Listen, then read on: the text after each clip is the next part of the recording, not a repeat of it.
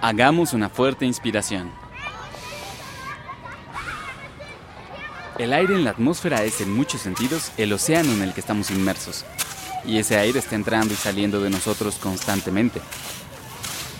Los gases que componen la atmósfera llegan a formar parte de nuestro cuerpo y el aire que exhalamos fue alguna vez parte de nosotros. Tanto ella nos crea a nosotros como nosotros a ella. Y eso no solo es cierto para los humanos, sino para todos los organismos inmersos en ese gran océano de aire. El polen y semillas minúsculas de las plantas, las esporas de los hongos o fragmentos de insectos son algo de lo que podemos encontrar flotando en la atmósfera. Pero para otros organismos, formar parte del aire es, literalmente, su estilo de vida. Virus, bacterias, algas minúsculas, hongos, líquenes e incluso insectos y arañas pasan gran parte de su vida flotando.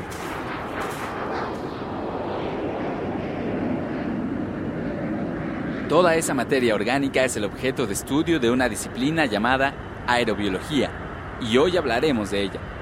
Y solo para dar un ejemplo de lo fascinante que puede ser, subamos un poco más alto.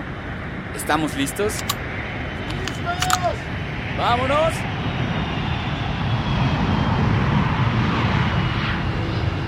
Sí, la materia orgánica en el aire puede tener mucho efecto en nosotros. Los que somos alérgicos a ciertos pólenes o esporas somos muy conscientes de eso. Pero lo cierto es que los organismos que habitan en el aire también pueden tener efecto en la atmósfera. El vapor de agua normalmente necesita una superficie sólida en la cual comenzar a condensarse. En el aire, esa superficie viene de partículas diminutas, a las cuales se les llama núcleos de condensación de las nubes o semillas de nubes. Y esta es la parte interesante. Esas partículas pueden ser desde gases industriales a partículas de polvo, pedacitos de hielo o microorganismos. La siguiente vez que vean una nube, piensen que es probable que haya nacido en una bacteria o en un grano de polen. Volvemos al estudio para ir a una de nuestras secciones. Momentos en la ciencia. Nos acompaña Rodrigo Pacheco, parte del equipo de historias sensacionales. ¿Cómo estás, Pach? Muy bien, ¿y tú, Víctor? Bien, muy bien, gracias. ¿Qué nos vas a contar? Pues te voy a contar que yo creo que estás más consciente de los organismos que están en el aire de lo que tú Sí. crees. Pues sí, porque cuando dejas algo afuera la intemperie, eh, se descompone bien rápido, sí, ¿no? sí, me ha pasado. Y esto sucede porque le caen esporas de hongos o células bacterianas que rápidamente colonizan tu yogur, tu tortilla o tu pan y le sale Sí, moho. sí, que están flotando ahí en el aire. Exacto. ¿Tampoco te pudiste comer ese pan que llevaba semanas en el refri, Eh, Víctor? pues no, no. A mí se me hace que sí. Pero esto que te hablo no se supo siempre. Incluso antes se creía que estos organismos que aparecen de repente en tu refrigerador aparecían espontáneamente. Hasta que Louis Pasteur, el francés famoso científico del siglo XIX, famoso por la pasteurización, probó definitivamente que la generación espontánea no existía y con experimentos que hasta ahora se consideran los precursores de la aerobiología. Pasteur fue el primero en señalar la importancia de estudiar los microorganismos de la atmósfera, pero fue un compatriota suyo quien formó una ciencia a partir de su idea. Su nombre era Pierre Miquel y es considerado el santo patrono de la aerobiología. De hecho, este médico y científico trabajó durante más de un cuarto de siglo en el Observatorio Montessori, en París, y desde ahí tomaba varias muestras de aire, pero también desde ahí planeaba expediciones a diversos lugares del mundo y en diferentes épocas del año, porque se dio cuenta que había variaciones en la composición de microorganismos en diferentes partes del mundo.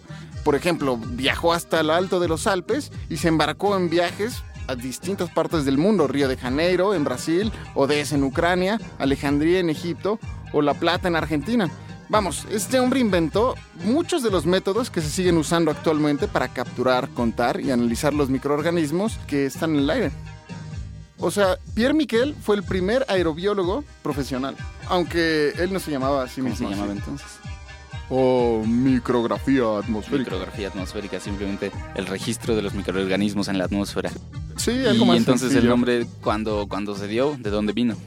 Bueno, en los años 30, una persona que se llamaba Meyer fue quien le dio el nombre a la disciplina, en un artículo en el que escribió como protagonistas a los organismos aéreos de las regiones del Ártico. Y el nombre pegó bastante bien y para los años 40 la comunidad científica ya hablaba de la aerobiología. Y en los años 60 y 70 comenzó a hacerse común la fundación de estaciones de muestreo aerobiológicas. Y ahora existen redes de científicos e instituciones dedicadas a estudiar todos los organismos de la atmósfera, como pueden variar a lo largo del año o en las zonas geográficas de donde estés y qué efecto podrían tener en nosotros. Entonces parece que tuvo un crecimiento importante esta disciplina. Sí, en el, último siglo se vio crecer bastante grande. Lo cual es perfecto porque es una disciplina que aunque nos parezca ajena y rara, tiene influencia en nosotros. Claro, incluso la utilizas todos los días. Exacto, exacto. De eso platicaremos un poco más adelante con nuestras entrevistadas, pero muchas gracias, Pach, por, este, por esta charla. Ya estamos. Entrevistas.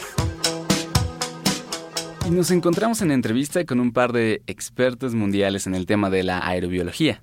Está con nosotros la doctora Carmen Galán Soldevilla, que realizó sus estudios de licenciatura, maestría y doctorado en la Universidad de Córdoba y ahora es catedrática en su alma mater.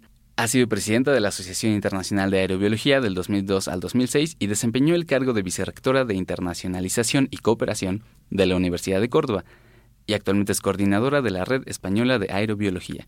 ¿Qué tal, doctora? ¿Cómo está? Gracias por estar con nosotros. Sí, pues muchas gracias también por invitarnos a que estemos hoy aquí para este tema tan importante. Sí, gracias. También nos acompaña la doctora María del Carmen Leticia Calderón Esquerro, que realizó sus estudios de licenciatura, maestría y doctorado en la Facultad de Ciencias de la UNAM y actualmente es investigadora del Centro de Ciencias de la Atmósfera en su alma mater. Sus líneas de investigación son variadas y van de la genotoxicología ambiental a los efectos de la exposición a contaminantes atmosféricos, como son los plaguicidas en poblaciones humanas. Además, la doctora Calderón es la investigadora responsable de la Red Mexicana de Aerobiología de la UNAM. Gracias por acompañarnos, doctora. ¿Cómo está? Muy bien, muchas gracias. Gracias por la oportunidad. Eh, de difundir nuestro interesante tema. Muchas gracias a ustedes. Y bueno, vamos a hablar del tema en el que ustedes son expertas, la aerobiología. Cuando hablamos de la atmósfera y de la mezcla de gases de la que está compuesta, no solemos tener en la mente eh, si acaso tiene materia orgánica, pero eso es precisamente lo que estudian. ¿Nos pueden platicar un poquito acerca de qué es lo que pasa con la aerobiología? Sí, bueno, efectivamente tiene razón. Cuando hablamos de calidad del aire, normalmente se habla de material particular sólido, que no es biológico, y de gases, pero no se suele hablar de las partículas biológicas. Y es que en realidad hay algunas partículas biológicas que además eh, provocan problemas de salud, como pueden ser los granos de polen o las esporas. Entonces es importante que también en todos los temas de calidad del aire hablemos de estas partículas para que se puedan adoptar algunas medidas preventivas doctor Calderón. Sí, bueno, eh, eh, es un tema muy importante que hemos tratado de hacer consciente a la Secretaría, por ejemplo, la Secretaría del Medio Ambiente, que no solamente se tomen en cuenta la medición de gases, de partículas inorgánicas, sino que eh, los biológicos, como dijo ya la doctora, representan una parte muy importante, estamos expuestos a ellos y en muchas ocasiones nos causan enfermedades a nivel respiratorio. Entonces, estamos en México tratando de que esto sea tomado en cuenta. Y precisamente hablando de estas partículas, doctora Galán, usted es, como dijimos, coordinadora de la Red Española de Aerobiología y la doctora Calderón es aquí eh, coordinadora del equivalente de la Red Mexicana, que son ambos esfuerzos muy grandes por conocer la composición, sobre todo del polen en el aire.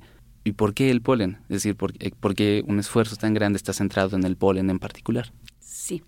En este momento realmente estamos enfocando mucho en el polen, porque verdaderamente, ahora mismo hablando ya de lo que es en España, el sur de Europa, trabajamos con una red europea de aerobiología, el 24% de la población sufre alergia al polen. Por lo tanto, es un motivo importante en temas de salud.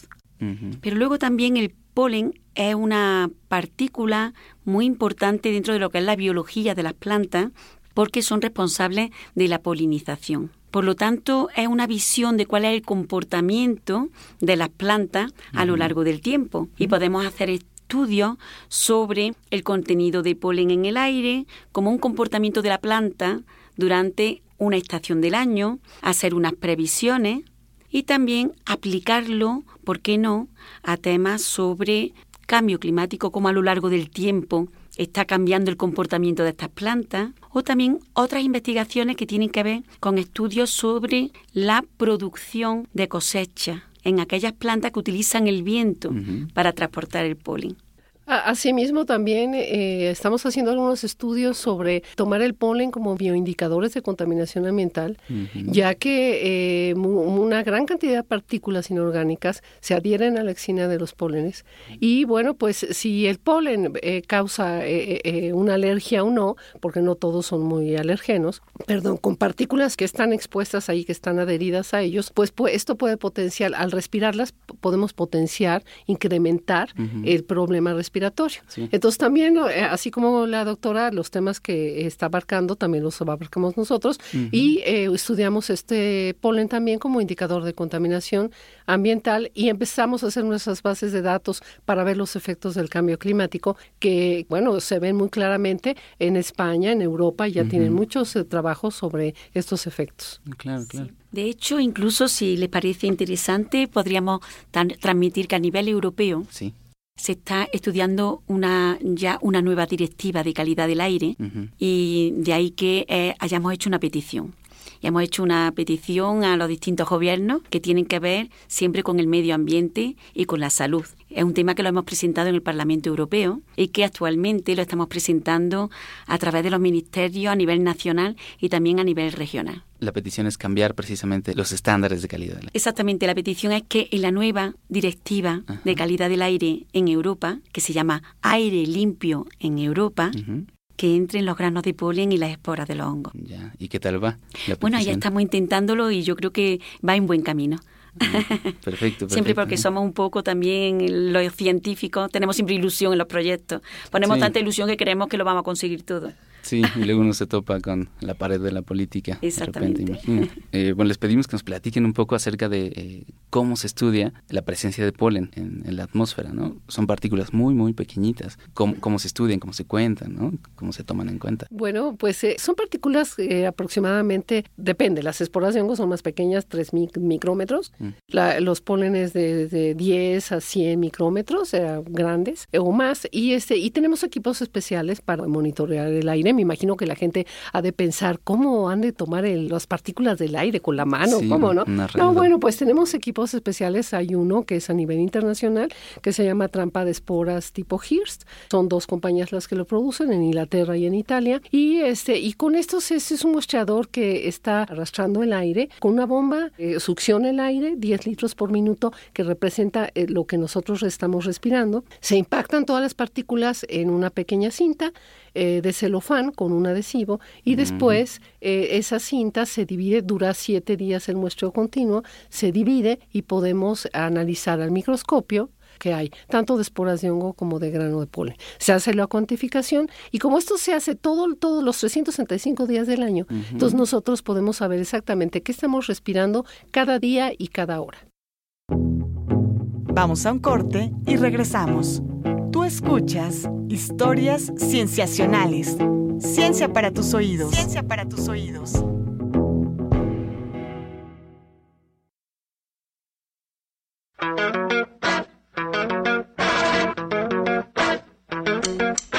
Estamos de regreso en Historias Cienciacionales.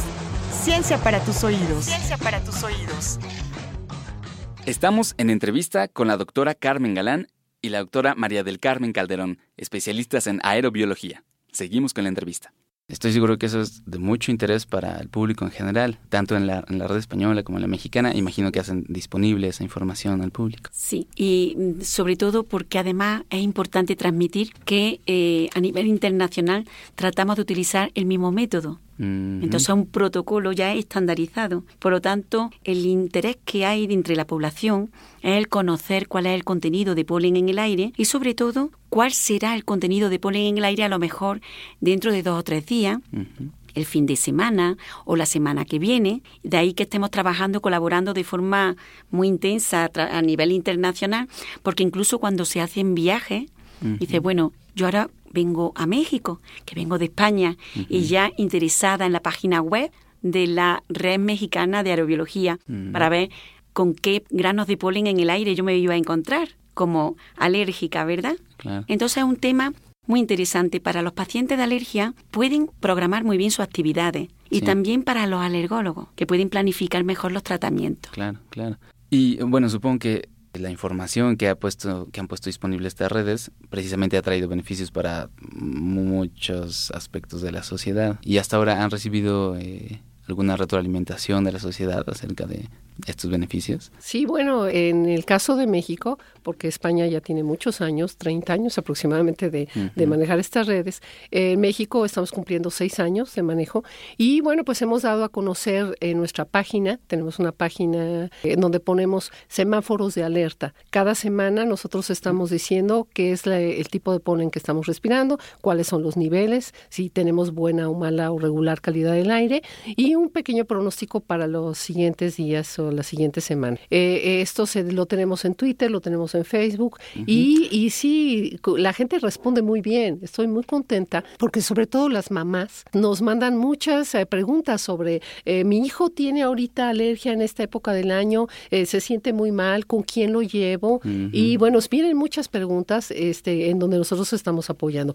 por un lado. Y por otro lado, como en México realmente no había estudios continuos, entonces los alergólogos tenían que hacer sus pruebas eh, cutáneas con pólenes que o estaban reportados en Europa o que estaban reportados en Estados Unidos, que a lo mejor nosotros ni siquiera tenemos en la Ciudad de México. Entonces, bueno, pues ahora ya saben lo que estamos este, respirando. Claro, claro. ¿Nos podría proporcionar estas eh, direcciones? Eh, sí, como no. la página de la REMA es www.atmosfera.unam mx diagonal rema y si se meten en esa página ahí vienen ligas directas para Twitter y para Facebook. Está bien, si quieres repetimos una vez más. Sí, como no, es www.atmosfera.unam .mx diagonal rema como de remar porque es red mexicana de aerología y ahí está este muchísima información ahí salen los semáforos cada semana eh, de alerta y, bueno hablan de muchas cosas de polen para que la gente también eh, sepa y con qué médicos contactarse. Perfecto muchas gracias. Y bueno el tema de la salud es muy importante y relevante para toda la sociedad pero también como nos cuentan los datos acerca del polen, nos pueden servir para muchas otras disciplinas. Por ejemplo, nos contaron acerca de cómo los polen pueden servir como bioindicadores. Hasta ahora, ¿qué datos hemos tenido acerca de, este tema, ¿no? acerca del uso de bioindicadores este, del polen como bioindicador. ¿Qué cosas han encontrado? Bueno, hemos encontrado algunas cuestiones, por ejemplo, como bioindicador, algunos granos de polen se pueden considerar como bioindicadores de calidad del aire. ¿Eh? Ese sería uno que ya lo hemos hablado. Otro eh, importante sería como un bioindicador del cambio climático. Es decir, nosotros cuando contamos con base de datos históricas, ya en algunos puntos de muestreo tenemos hasta 30 años, entonces lo que hacemos son estudios sobre el comportamiento de esas plantas a lo largo de ese tiempo y intentamos estudiar qué es lo que ha venido ocurriendo en las últimas décadas con las plantas. El comportamiento no es el mismo porque depende mucho del clima de las distintas zonas de estudio. También depende mucho de la respuesta de las plantas. No todas las plantas responden de la misma forma. Por lo tanto, tratamos el comportamiento de cada una de las plantas y también nos atrevemos a hacer proyecciones. ¿eh? Proyecciones que ocurrirá con el fresno dentro de dos o tres décadas o a final de siglo. El fresno es una planta muy importante aquí porque se utiliza mucho en el diseño de espacios verdes. Y eso nos permite también, si verdaderamente podemos estudiar cuál será el comportamiento, presentarlos como bioindicadores, pero también transmitir a los gobiernos la importancia que tienen los diseños de espacios verdes urbanos. Es decir, debíamos de tener unos diseños de espacios verdes mucho más variados, con una mayor diversidad. ¿eh? Se está utilizando mucho la misma planta en el ambiente y está haciendo daño a la población, por supuesto, para las alergias, pero también para el diseño del espacio, porque esa misma planta va a sufrir las mismas consecuencias del cambio del clima. E, exactamente, hablando del fresno, eh, resulta que en México, en Chapultepec simplemente tenemos casi 9.000 árboles sembrados de fresno y en la ciudad universitaria 8.000 y tantos. Entonces, eh, nosotros en estos estudios podemos conocer no solamente la época del año en la que se encuentran, sino también la variación a lo largo del día.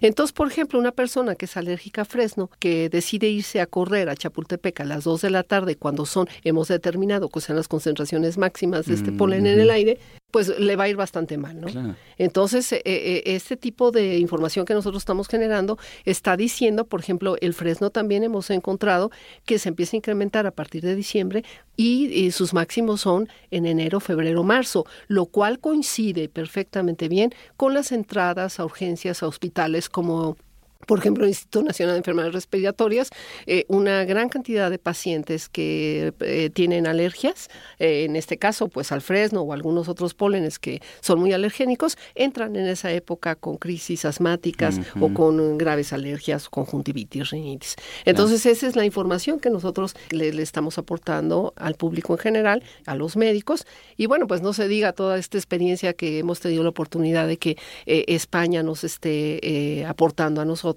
para incrementar y mejorar esta red en México. Claro, claro. Bueno, hablando un poco de la experiencia que ambas tienen en la coordinación de la red, ¿cuáles han sido sus experiencias más satisfactorias ya a, nivel de a un plano más personal? Muchas veces los científicos tienen eh, motivaciones más personales para el trabajo que hacen. Nos gustaría que nos contaran un poco de esto. ¿Cuáles han sido sus experiencias más satisfactorias? Quizás la más satisfactoria es mm, la relación con las personas. O sea, las personas son las que verdaderamente nos animan a que continuemos trabajando en estos temas y, verdaderamente es muy satisfactorio pensar que mm, están llamándonos continuamente y que a nosotras no nos molesta en absoluto, sino que nos enriquece mucho, porque cuando hablamos con las personas es cuando nos damos cuenta de el enfoque que debemos de dar también a nuestros estudios. O sea, estos no son estudios que verdaderamente seamos simplemente científicos los que estamos trabajándolo, sino que estos son estudios en los que toda la población tenemos algo que decir. Por lo tanto, yo creo que es una satisfacción muy buena, tenemos una suerte estupenda de poder mm, establecer este mm, diálogo con la ciudadanía, con la población, que, que tanto enriquece los resultados de ahí, que nosotros tengamos una, una, suerte en poder tener este diálogo que muchas veces, eh, a veces cuesta trabajo por parte de la comunidad científica, establecer un diálogo que sea entendible, ¿verdad?, por la población. Pero yo creo que nosotras ya nos hemos acostumbrado, ¿verdad? Sí, sí, bueno, y, yo creo que eh, el ser científico es una responsabilidad muy grande, eh, principalmente para la sociedad. Entonces, por ejemplo, para mí mi satisfacción muy grande ha sido poder eh, transmitir, dar, regresar a la universidad y a mi país todo lo que me ha dado hoy la oportunidad de ser científica. en este caso, por ejemplo, yo viendo las redes que tiene en España, que toda España, o todo Estados Unidos o casi toda Europa tienen estas redes, eh, eh, que en México podamos tener eh, esta red, no solo en la Ciudad de México. Mi sueño cuando yo empecé a hacer esto es que toda la República Mexicana esté representada. Entonces ahorita ya, ya llevamos varios estados, Oaxaca, San Luis Potosí, Sonora, Sinaloa, Baja California, ya están trabajando. Mi sueño es que sea toda la República Mexicana para que todo, porque son obviamente los pólenes, la vegetación es diferente. Entonces no va a ser lo mismo lo que estamos respirando en la Ciudad de México con nuestro contaminación además que lo que están respirando en Sonora. Entonces es muy importante que este tema eh, realmente se tome en distintas universidades del país y pues la gente se ponga a, trabajar y se, se, dé a conocer eh, de toda esta información. Muy bien, pues muchas gracias doctoras por toda esta información, por esta agradable charla. Les pido si nos repiten una vez más la dirección de la red y bueno, se me estaba pasando.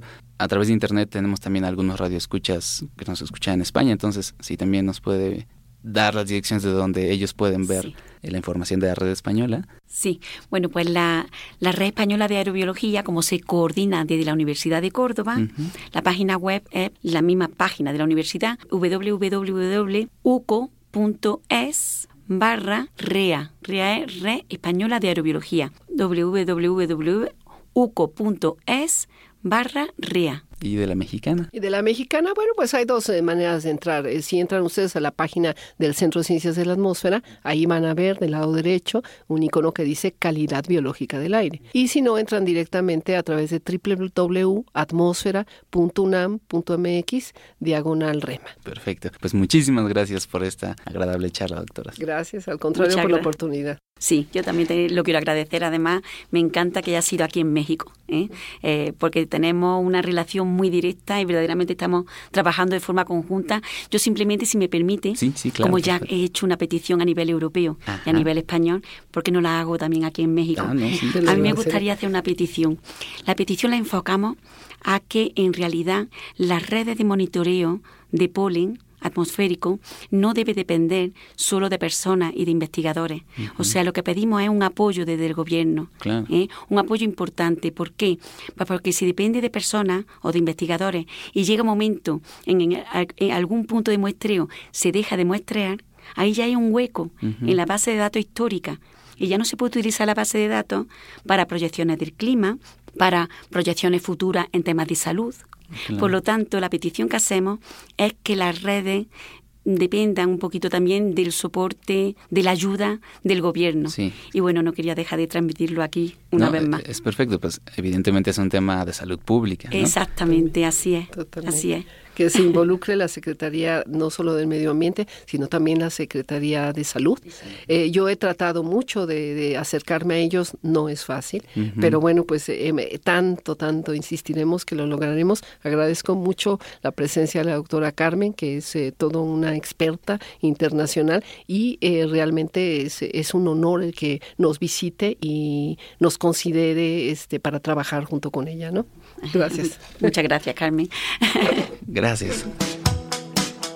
En el episodio de hoy de Historias Cienciacionales, agradecemos a Rodrigo Pacheco, parte del equipo de Historias Cienciacionales. Agradecemos también a Silvia San Miguel de la Oficina de Comunicación y Divulgación de la Ciencia del Centro de Ciencias de la Atmósfera de la UNAM por ayudarnos para estas entrevistas. También a nuestras entrevistadas, la doctora Carmen Galán y la doctora María del Carmen Calderón. Para más información, comentarios, cualquier cosa que quieran decirnos, estamos a su disposición en nuestras redes sociales, Facebook, Tumblr y WordPress como Historias Cienciacionales, en Twitter como arroba cienciacionales, todo con C, o en correo electrónico como historiascienciacionales arroba gmail.com. Participaron en la realización de este programa Marcela Montiel en la producción, Carolina Durán en diseño de audio y edición, Sergio Vargas en grabación y Manuel Compatitla en controles técnicos. Les agradecemos mucho. Nos vemos la siguiente semana para más historias cienciacionales. El Instituto Mexicano de la Radio presentó Historias Cienciacionales. Ciencia para tus oídos.